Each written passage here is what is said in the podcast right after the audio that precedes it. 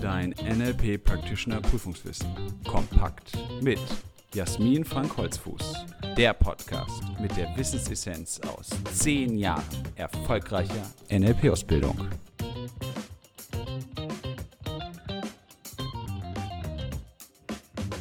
Herzlich willkommen zu einer weiteren Folge unseres NLP-Podcasts. Schön, dass du dabei bist. Heute geht es im NLP-Podcast um ein Modell, das ein ganz essentieller Bestandteil der NLP-Practitioner-Ausbildung ist, das aber nicht von den drei Gründern Bendler, Grinder und Pucelik entwickelt wurde, sondern von einem der ganz großen Weiterentwickler des NLP, von Robert Dills. Und du wirst es schon ahnen, es geht um das Konzept der neurologischen Ebenen, um die sogenannte Dills-Pyramide. In dieser Folge erkläre ich zunächst einmal, um was es sich generell handelt, was ist die Dills-Pyramide an sich und wie kannst du sie benutzen, um dann eben auch auf die einzelnen Ebenen einzugehen. Grundsätzlich hat Robert Dills dieses Modell entwickelt, um darzustellen, wie komplexe und mentale Abläufe beim Denken, Fühlen und Handeln auf verschiedenen Verarbeitungsebenen ihre Wirkung zeigen. Und so ist es eben ein Modell mit einem sehr strukturierten Aufbau und dieser Aufbau besteht aus verschiedenen Ebenen und es geht darum, diese verschiedenen Ebenen, die die menschliche Persönlichkeit betreffen, gut differenzieren zu können und Lösungsintervention zielgerichtet auf der Ebene machen zu können, auf der es eben am sinnvollsten ist, also auf der die stärkste Wirkung zu erwarten ist. Ganz kurz zum Namen neurologische Ebenen. Dieser Name, ja, der lässt so ein wenig vermuten, es hätte entweder was mit Neuro zu tun, mit neuronal, im NLP ja eben dann mit Wahrnehmung, mit den Abläufen im Gehirn oder vielleicht auch etwas mit Logik, also logische Ebenen im Sinne einer klassischen Schlussfolgerungslehre. Das ist aber nicht der Fall, sondern es geht eher darum, ein Konzept zu haben, das verschiedene Ebenen in einer Art Hierarchie darstellt. Wie kam Robert Dills auf dieses Modell? Er hat es ja in den 80er Jahren entwickelt und dabei hat er auf zwei andere Modelle zurückgegriffen. Einmal die Lerntheorie von Gregory Bateson und auf die Erkenntnisse von Bertrand Russell. Gregory Bateson war ein Kybernetiker, Anthropologe, Sozialwissenschaftler und Philosoph und hat nach dem Zweiten Weltkrieg eben eine Lerntheorie veröffentlicht. Und Russell war Mathematiker, Philosoph, Logiker und er hat noch viel früher, nämlich bereits Anfang des 20. Jahrhunderts, eine Typentheorie veröffentlicht. Beide Theorien kannst du dir ja gerne mal separat von diesem Podcast anschauen. Du findest sie, wenn du im Internet die Namen recherchierst und die entsprechenden Theorien dazu suchst. Kurz zusammengefasst geht es in den Theorien von Bateson und Russell darum, Lernen als mehrschrittigen Prozess darzustellen. Das heißt, Lernen als von bestimmten Kontexten abhängig und auf verschiedenen Ebenen stattfindend. Und daraus ergibt sich eben eine hierarchische Aufteilung und die hat Dills dann vom Lernen übertragen auf Veränderungsarbeit. Und zwar eben, wie es im NLP ist, Veränderungsarbeit im Rahmen von persönlicher Entwicklung. Und dann hat er diesem Modell eine schöne Form gegeben, nämlich eine Pyramidenform. Und damit bekam das Modell eben seinen Namen, die Dills-Pyramide. Ich gehe jetzt hier mal ganz kurz auf die einzelnen Stufen ein, damit die allgemeine Erklärung jetzt etwas ja, verständlicher wird und gehe dann später nochmal ganz konkret mit Beispielen und Fragen versehen die einzelnen Ebenen durch. Letztlich baut die Dills-Pyramide von unten nach oben auf. Es gibt sechs Ebenen und die untere ist eben der Bereich Umwelt, Umfeld, Kontext. Dann kommt das Verhalten des Menschen, darauf dann die Fähigkeiten des Menschen, dann Werte und Ziele. Zu dieser Stufe sage ich gleich noch etwas. Dann der Bereich Identität, Selbstbild und ganz oben in der Spitze der Pyramide die Zugehörigkeit. Ja, das NLP wächst ja auch durch seine Wandlungen und Weiterentwicklungen und gerade die Dills-Pyramide ist dafür ein gutes Beispiel. Es gibt immer wieder Anpassungen und Verbesserungen. Und so wirst du auch immer wieder verschiedene Darstellungen der Dills-Pyramide finden. Immer wieder haben NLP-Trainer und Entwickler sie eben modifiziert. Auch wir haben das gemacht. Ich hatte ja schon die Ebene Werte und Ziele angesprochen. An sich von Robert Dills aus sind dort auch noch die Glaubenssätze zu finden. Weil wir den Glaubenssätzen aber eine so immense Wirkung auch auf alle anderen Bereiche zuschreiben, haben wir sie seitlich an die Pyramide angeordnet, sodass sie sich längs an der Seite der Pyramide, also von der untersten Stufe bis zur obersten eben erstreckt. Wir haben auf die Ebene der Werte und Ziele noch die Kategorie Kriterien eingebracht, denn es gibt ja noch mehr Kriterien, die deine große Lebensausrichtung beeinflussen und damit all das, was dich ausmacht und leitet, auf dieser Ebene erfasst wird, haben wir noch die übergeordnete Beschreibung Kriterien eingebracht, also nach was entscheidest du dich. Und weil die Dills-Pyramide so ein umfassendes und wichtiges Instrument ist, wirst du es in ganz vielen verschiedenen Kontexten deiner NLP-Ausbildung anwenden können. Wir bringen es in der Ausbildung schon gleich zu Beginn beim Thema Lernen, Lernen ein, denn auch das Lernen hat natürlich Auswirkungen auf die ganz verschiedenen Bereiche deiner Persönlichkeit. Du kannst aber damit auch Ziele konkretisieren, du kannst natürlich Modeling anhand der Dills-Pyramide machen oder im Rahmen der Kongruenz deine kongruente Haltung finden. Im Podcast und auch im Buch haben wir die Dills-Pyramide deshalb zum Schluss angeordnet, damit du alle Themen, die wir jetzt durchgearbeitet haben, immer wieder an der Dills-Pyramide auch abarbeiten kannst und sie auf sie anwenden kannst. Und du findest im Buch das NLP Practitioner Prüfungswissen kompakt natürlich auch unsere Darstellung der Dills-Pyramide. Wenn wir jetzt gleich die einzelnen Stufen durchgehen, kann es sinnvoll sein, um mit allen Sinnen zu lernen, eben das Buch aufzuschlagen und dann können wir Step für Step von unten nach oben die Dills-Pyramide durchgehen. Eine Grundlage ist noch ganz wichtig. Die Dills-Pyramide ist ja ein Modell, das dir Struktur über das geben kann, was dein Leben betrifft, was es also für dich wirklich ausmacht. Das Modell ist ja hierarchisch angeordnet und besagt deshalb, dass höhere Ebenen eine Auswirkung auf die tiefer gelegenen haben und sie stärker beeinflussen als umgekehrt. Das bedeutet etwa, wenn du zum Beispiel umziehst von der Stadt aufs Land, ändern sich nicht zwingend deine Werte. Ändern sich aber deine Werte von Unabhängigkeit oder urbanem Leben hin zu Familienleben, dann kann es sein, dass daraus umgekehrt ein Umzug resultiert, also die Ebene Kontext, Umfeld damit beeinflusst wird. Also die Wirkung von oben nach unten ist stärker als umgekehrt und das ist eine ganz wichtige Erkenntnis, denn Albert Einstein hat einmal gesagt, Probleme kann man nie mit derselben Denkweise lösen, durch die sie entstanden sind. Das heißt, in aller Regel werden Probleme nicht auf der Ebene gelöst, auf der sie sich zeigen, also beispielsweise auf der Ebene des Verhaltens, wenn sie sich dort zeigen, ein unangemessenes Verhalten, sondern sie werden auf einer anderen, zumeist höher liegenden Ebene gelöst, vielleicht weil bestimmte Glaubenssätze oder Werte nicht damit einhergehen.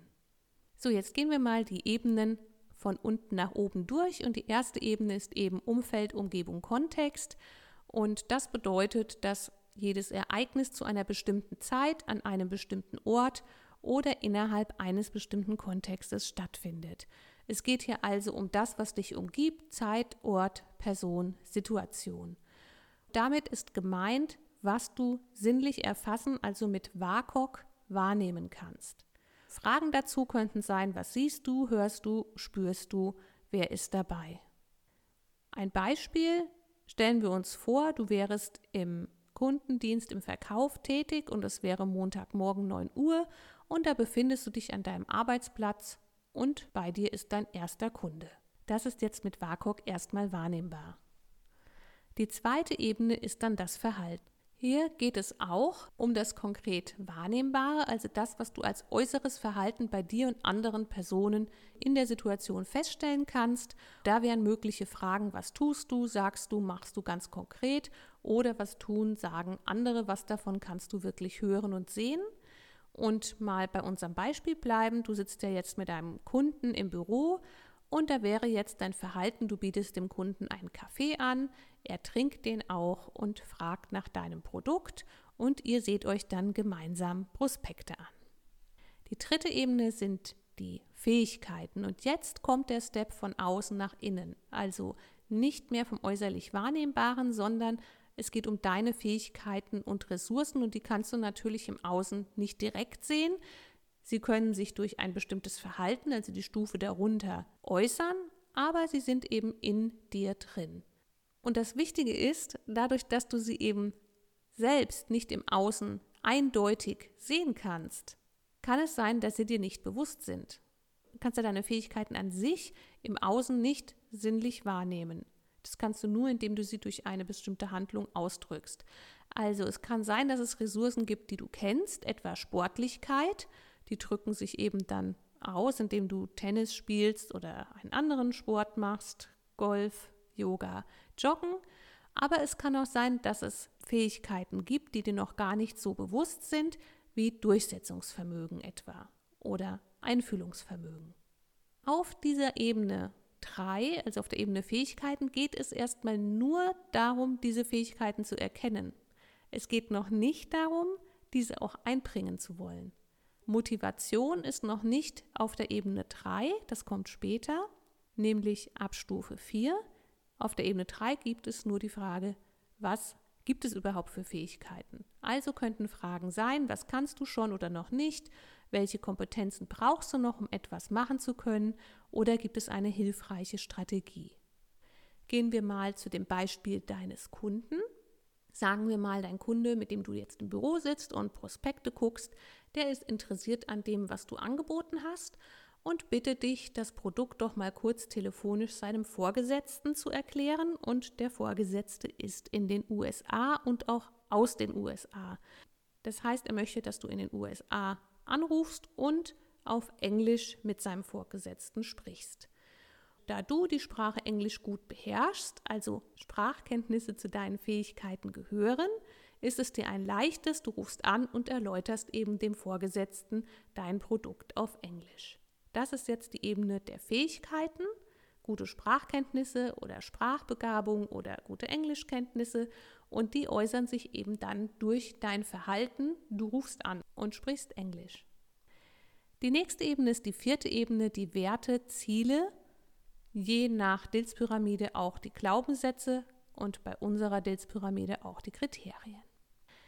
Wichtig dabei ist, es geht jetzt noch mehr um dich. Also was beschäftigt dich in deinem tiefen Inneren? Deine Werte bestimmen ja in weiten Teilen die Gestaltung deines Lebens und deine Ziele geben deinem Leben die Ausrichtung.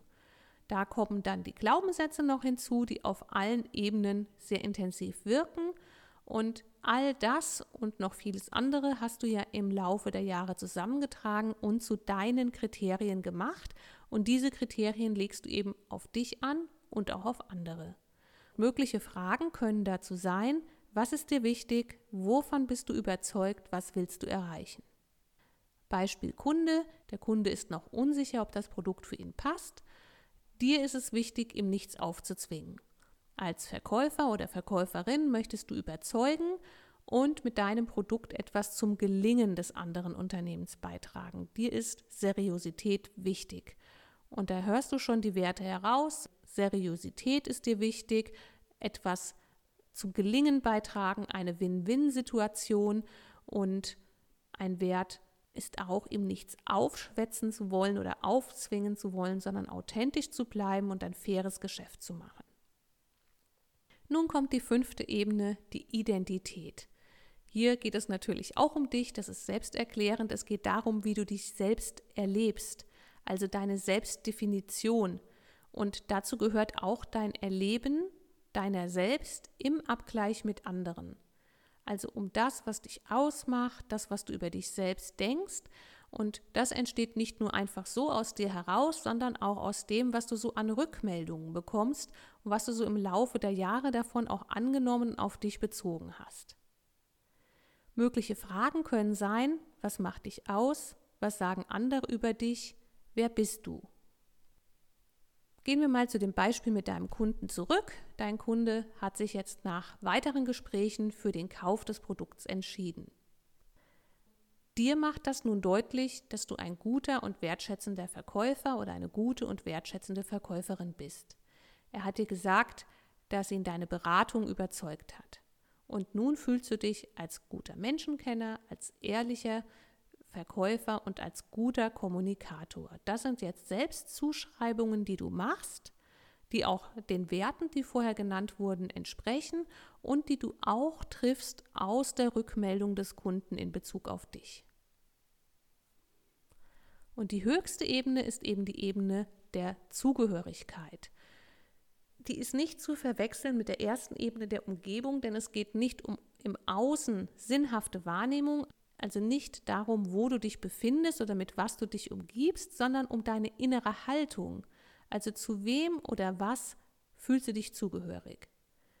Das können Menschen sein, Familie, Freunde, das kann auch eine Institution sein, eine Firma, eine Kirche, ein Verein. Wo ist deine innere Heimat?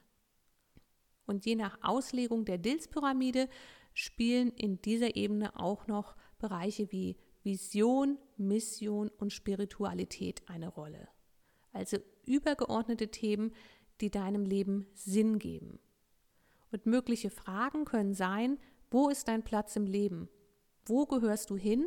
Oder was ist dein Warum?